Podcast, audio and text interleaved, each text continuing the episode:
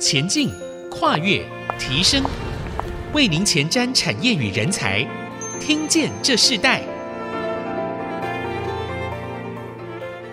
这里是 IC 之音逐客广播 FM 九七点五。欢迎收听《听见这世代》的节目，我是主持人郭兰玉。那我们今天在《听见这时代》节目里头，我们要先跟大家分享一个电动车的一个大趋势哦，电动车与绿能的生活发展要如何的并进？我们今天特别的邀请到了台湾电动机车推动与电动机车国家政策催生者，也是目前担任国立清华大学材料系的周卓辉周教授来跟我们分享这个主题。啊，他在这个电动车的这个发展里头，尤其是在机车的部分，是一个先驱者。周教授你好，主持人好，各位 IC 之音的听众朋友，大家好。呃，我们知道，其实教授你自己本身是中华民国电动车辆发展协会的创会理事长。那我们今天的主题谈到这个电动车与我们的社区生活的整个的改变和趋势。我们先请教授跟我们谈一下电动脚踏车、电动机车和电动车，尤其是大众运输的这个发展过程。其实国家已经开始的，从在过去的一九九五年就开始了。你是不是可以先分享一下，在过去的一九九五年开始的整个的一个电动脚踏车到电动机车国家发展的过程呢？呃，是的。其实当初这个电动机车国家政策的催生，哈，也是照着环保署他们的说法是“踏破铁鞋无觅处”啊，得来全不费工夫。因为他们知道，哈，就说如果我们的机车换成电动机车的话，哈，可以减碳，啊，可以减少污染，然后能源可以使用替代的，有多方面的好处。那那时候他们也很想找这个学者来帮忙推动，可是呢，他们到处碰壁。很巧的呢，我自己是比较单纯，想说从空气污染的改善，我是希望让孩子们啊有机会吸一口干净的空气啊，开始为出发点，所以我也是到处寻找，然后最后呢，呃，他们就说这个这个教授呢就进到他们的。啊，所想要的这个圈子里面啊，就是说他们费心找了半天找不到的人，哎，突然这个人出现了，所以那个时候就跟环保署就开始有接触，然后啊挺好玩的，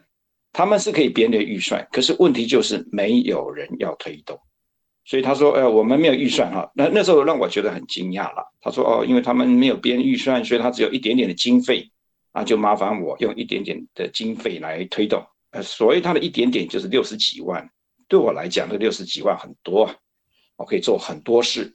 那就是从那个时候开始，但是我我是觉得了哈，就没有想到后来发现说，这种空气污染竟然是夺走全球人命第一名肺癌的主要原因，就是所谓的个 PM 二点五。所以都当初我们希望吸一口干净空气哈，这样子很基本的一个需求其实是正确的。那再加上说，因为啊，汽油机车它会排放二氧化碳，它的污染排放量还蛮高的，因为它的引擎没有办法烧得很高温，所以很多的这个所谓的石化燃料汽油哦是烧不干净的，所以这个污染是还蛮严重的，所以就这么样推推推，从一开始试运行，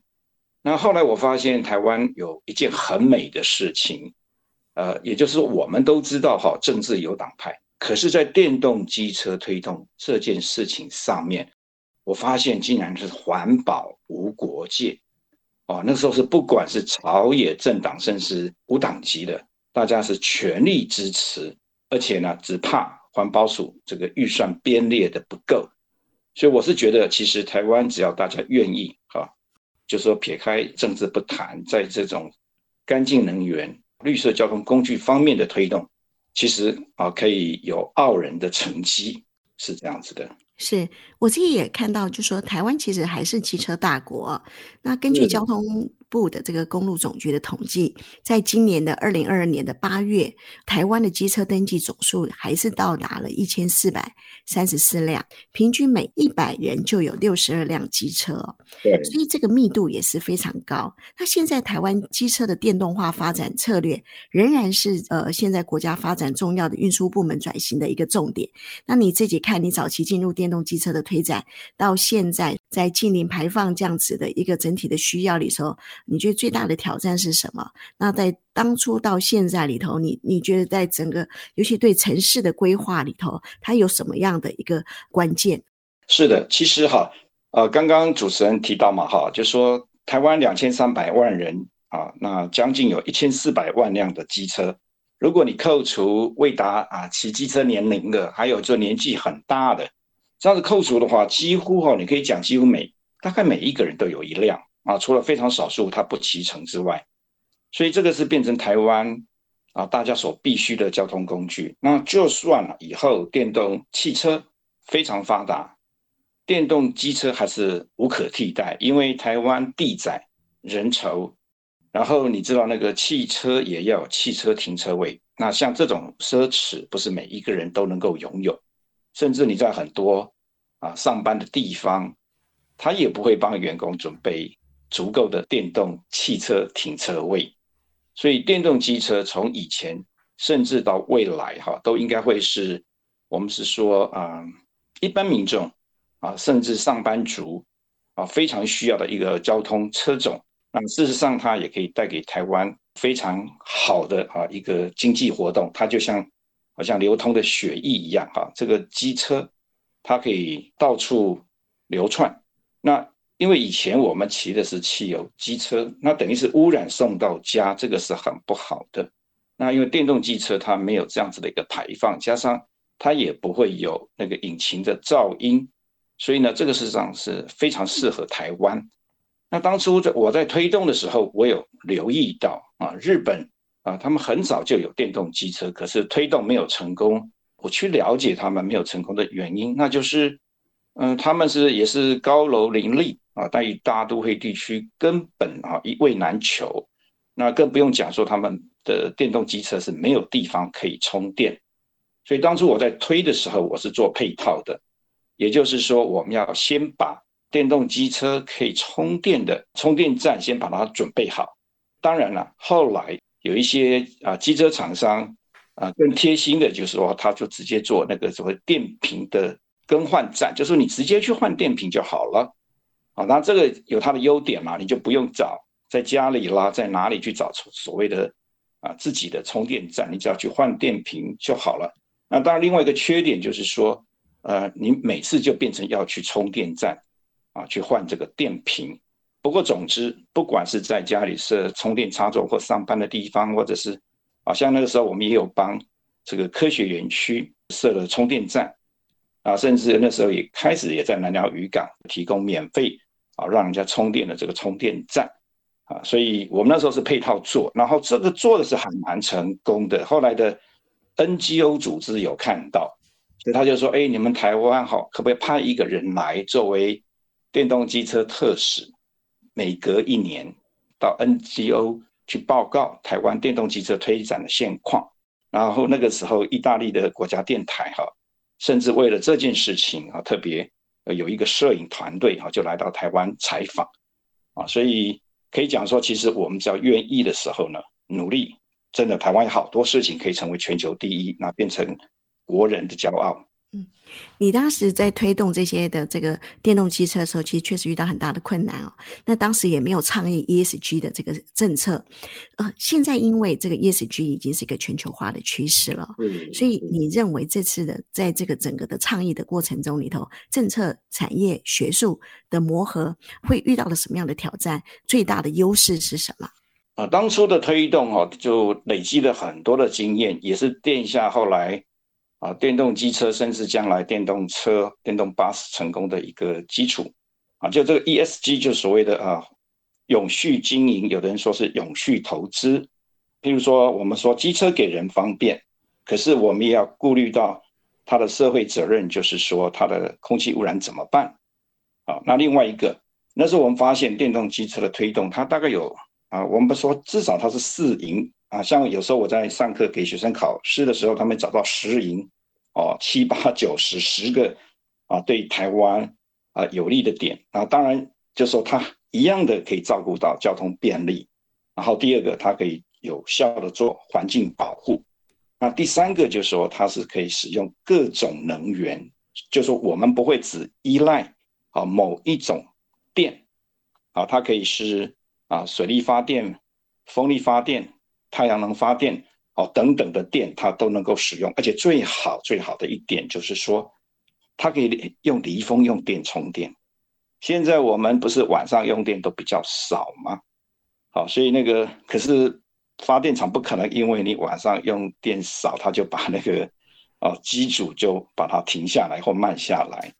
所以那个离峰的用电很多的时候是浪费。所以呢，电动机车，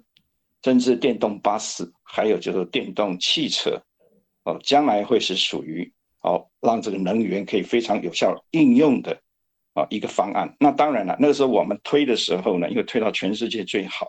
所以说第四营就是说变成呃这个国家形象非常的好啊，所以它的附带的好处是蛮多的。那现在这样有这个 ESG，就是所谓的永续投资的这个概念之后呢，全球也是这个趋势了啊。将来譬如说你碳排放多的人呢，你要被课税，因为这个是变成全球的责任。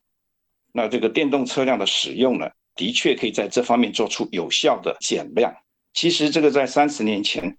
环保署也是这样思考。他说，整个台湾啊，为了经济发展，你要要求哪一个工业啊减产关掉，然后呢，我们可以减少百分之一的碳排放。他说那个对经济影响很大，那甚至也不切实际。可是如果把传统机车改成电动机车，这个是可以达到的。所以，我们将来在很多的生产输出的时候，就不会被克啊这种绿色三零一啊碳税。所以，我觉得三十年前的这个经验，就会成为将来好这个台湾在这一块啊，这个是我们说绿色车种啊、绿色车辆 ESG 成功的一个非常好的一个出发点。然后，我想学界经过我们过去我们这样子笨鸟先飞啊这样做了之后，他们也很多经验。啊，可以参考，所以我觉得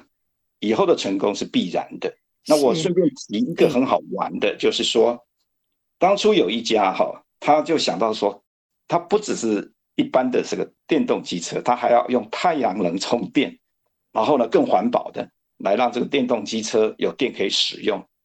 结果呢，当然它这个目标很高，野心很大，在电动机车方面它是没有卖得很好。可是就是因为它的太阳能技术，后来让它变成曾经有一度变成股王啊，所以我们就觉得说，真的无心插柳柳成荫了哈。你只要在好的项目上努力去耕耘，那因为全世界的人其实都知道，他只是找到一个时间点开始启动，那这个时候呢，他就真的哦开花结果，开始丰收。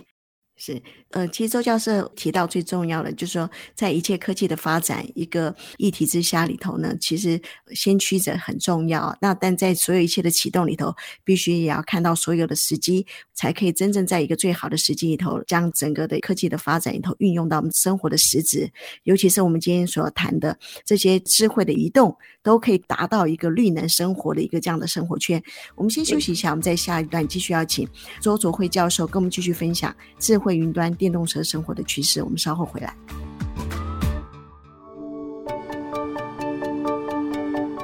我是清华大学材料系周卓辉周教授。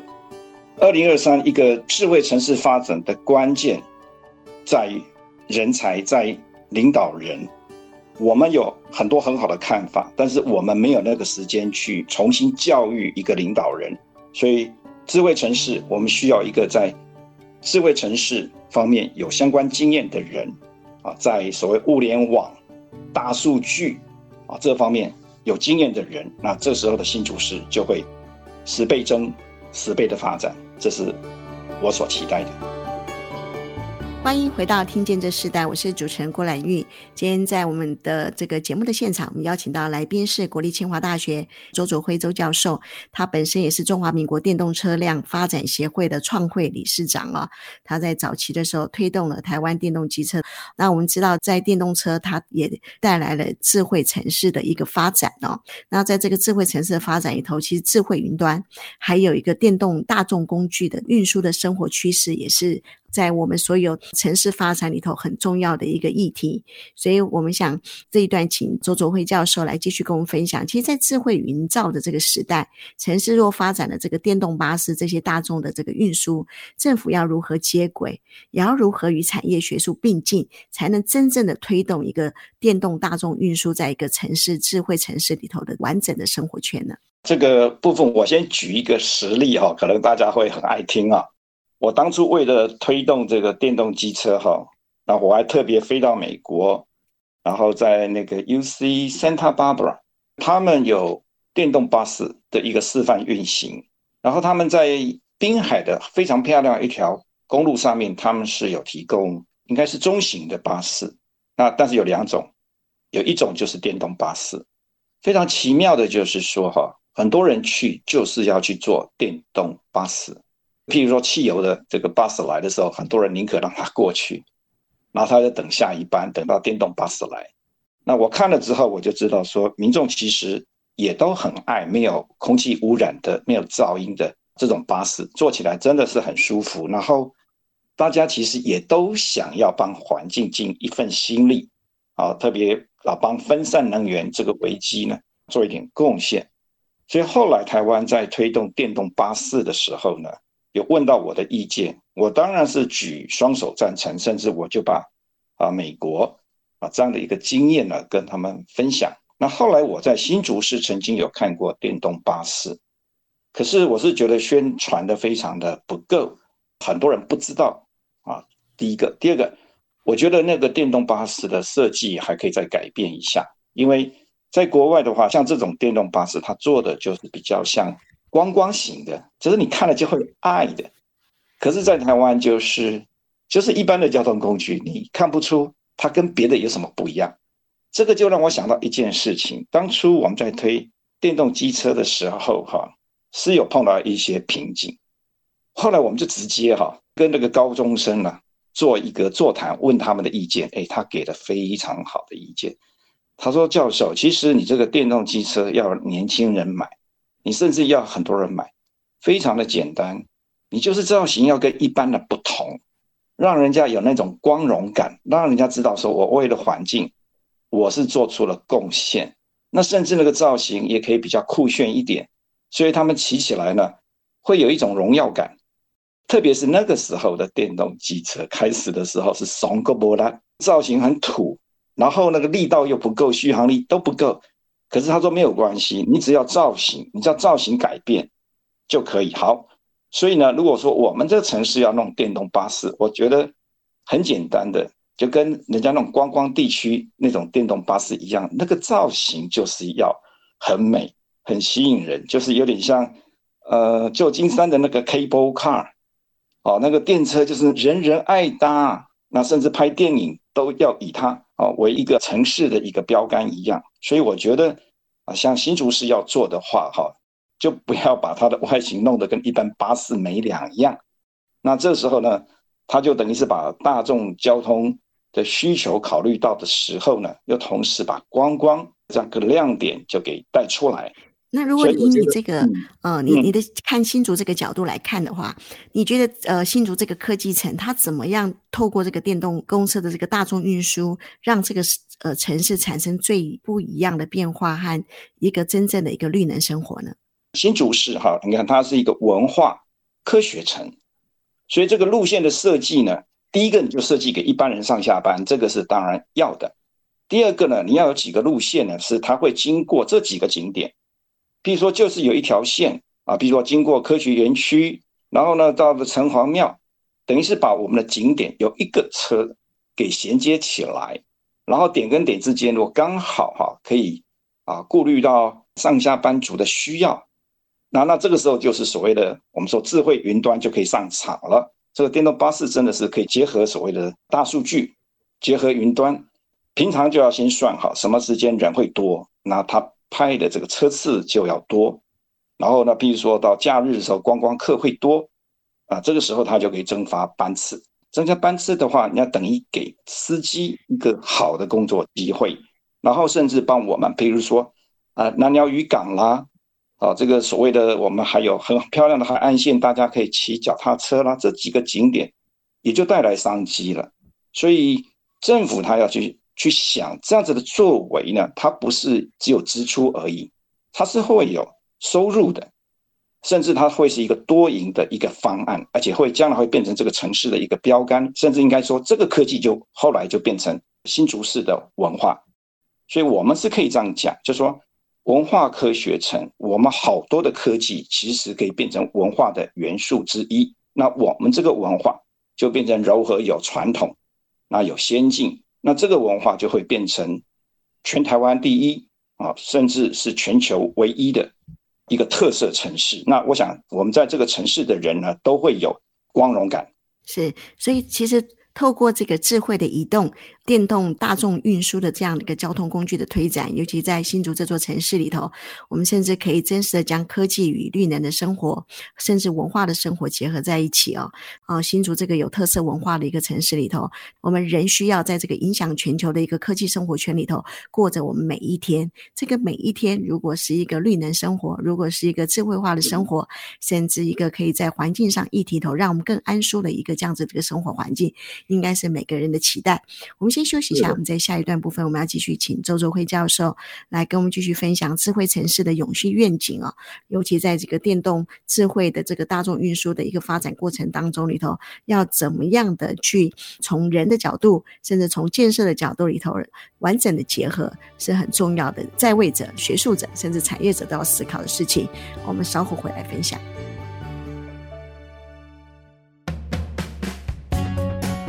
我是清华大学周卓辉周教授。二零二三年，跨界和跨领域的电动大众交通运输供应链整合的重点，在需要一个好的领导人，有大数据、有 AI、智慧相关的经验，然后可以让新竹市在半导体之外呢，多一个电动车辆科学园区，带动上造。以上十万个以上的就业机会。欢迎回到《听见这时代》，我是主持人郭兰玉。今天在《听见这时代》节目里头，我们跟大家分享的主题谈到的是电动车与智慧移动，改变城市智慧化的生活。那我们针对这个主题，特别邀请到了国立清华大学材料科学与工程学系的教授周卓辉周教授来到我们的节目现场哦。那教授在早期推动这个电动机车啊这样子的一个行动，其实是透过了非常对这个城市的热爱，当然也在他的自己的这个学术的产业。业研究里头，在发展出来很重要的一个国家的一个政策的议题的一个推动。那我们在这一段部分，我要特别请周卓慧教授跟我们分享一下，其实智慧城市的永续愿景和整个的一个城市的就业机会、产业甚至学术界的的学术的一个整个发展，也都是息息相关的。那如果我们在以智慧城市这样子来看的话，一个智慧城市的发展，它结合了这个电动大众运输、绿能生活等等，他们要要如何一个维系一个长久永续发展的一个跟我们的生活是息息相关的，甚至能够我们觉得真的是很便利的方式。是的，呃，我觉得大家一定会注意到嘛，要永续的话，也就是说我要付得起，然后最好还是说我们这样的一个智慧城市，它甚至是可以发展观光，创造就业机会，然后这样经济充足了之后呢，这个永续，很多人讲没有经济就没有永续。所以好多事情，很多人讲说，哎，这个，呃，利益甚好哈，但是诚意过高，就曲高而和寡，这样就不行。呃，我就举个例子哈，譬如说，有些百货公司，它会提供所谓交通接驳，可是我们看到的是什么？在热门时段呢，车次不够；那在冷门时段，他还是有在开车，就很显然，他就没有把所谓的智慧管理放到它的接驳车里面。那我们的城市就是会有这个需要，啊，因为你要看我们有多少人啊需要搭乘这样的交通工具，然后就不要担心，就说那个车子就是要多，不要忘掉哈这样的营运经验将来是可以外销的。我记得 c h a t t a n o g a 那个这个城市，他们本来城市是破败的，后来他们把它再造，再造之后就变成全球的一个大家取经的一个地方。然后就又带动观光，那它相关的这些所谓的绿色经验，就变成它输出的一个本钱。那我们现在在新竹市，我们如果在这个城市先做，我们所建立出来的好多经验，将来也会变成是我们帮助其他城市、其他国家一个所谓一个 know how，一个所谓这个软实力。所以我倒觉得说这一块是要投资的。那特别说是说，呃，现在空气不好，对不对？因为空气不好得了肺腺癌，我们付出的代价实在是太惨痛了。那我们如果用电动车了，这个问题是可以大量改善。可是我们担心的是怕经费不够，才不会的。好，就是说刚刚讲这个所谓的推动的经验啊，就将来就是可以输出。那甚至电动车辆的制造，甚至还包括维修，这里面很多的经验都是变成将来我们可以在别的城市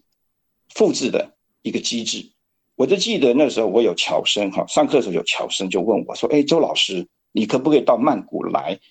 我说：“我去曼谷做什么？”他说：“曼谷的空气污染也很严重。”他们就是需要台湾推动电动机车的这个模式，把这个模式呢就移到那边去。那时候我就想到说，不是只有我们需要，全世界都有这个需要。那我们在新竹市这个文化科学城，科技产业结构是那么的完整，然后新竹市幅员又不大，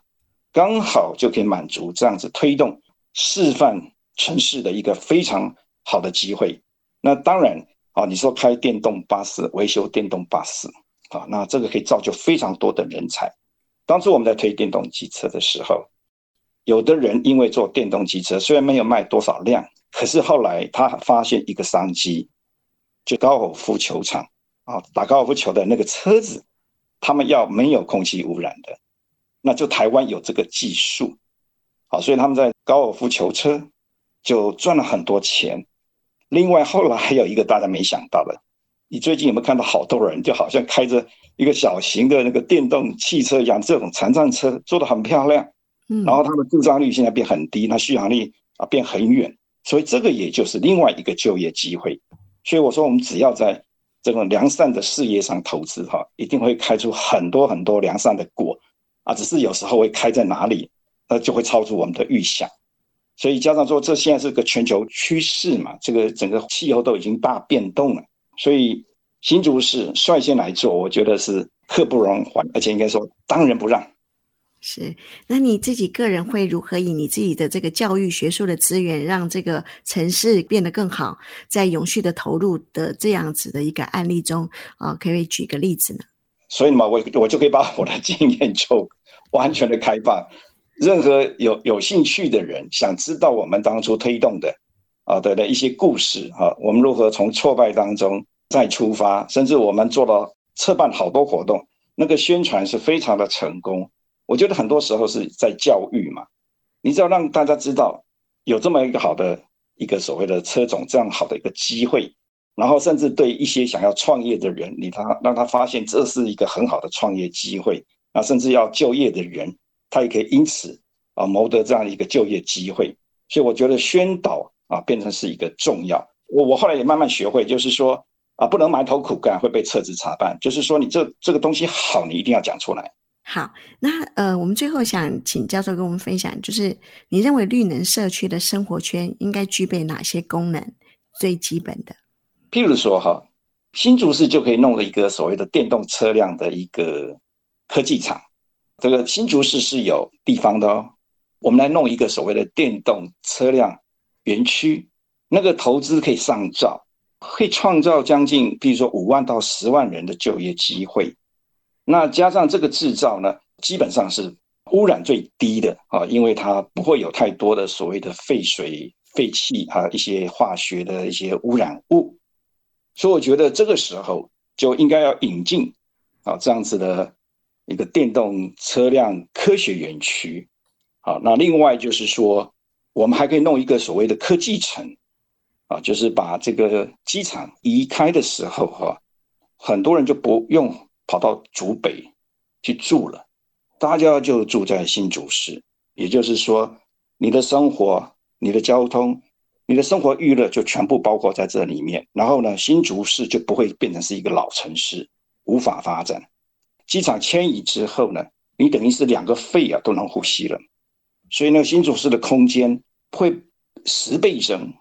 这是可以做的。那加上新的哈，新的这个开发的这些，比如说科学城，那就可以采用很多的绿能啊，比如说它可以是风电，另外就是所谓的啊太阳能啊，它很多地方可以用太阳能，而且甚至在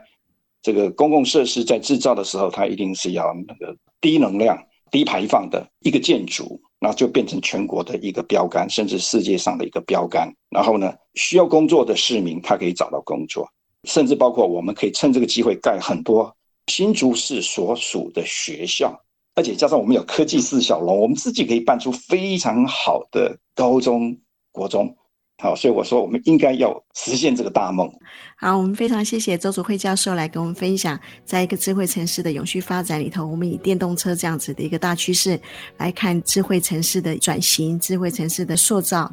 那我们今天非常谢谢周祖辉教授来跟我们分享这个议题。听见这世代，我们今天进行到这里，我们下次再见，拜拜，拜拜。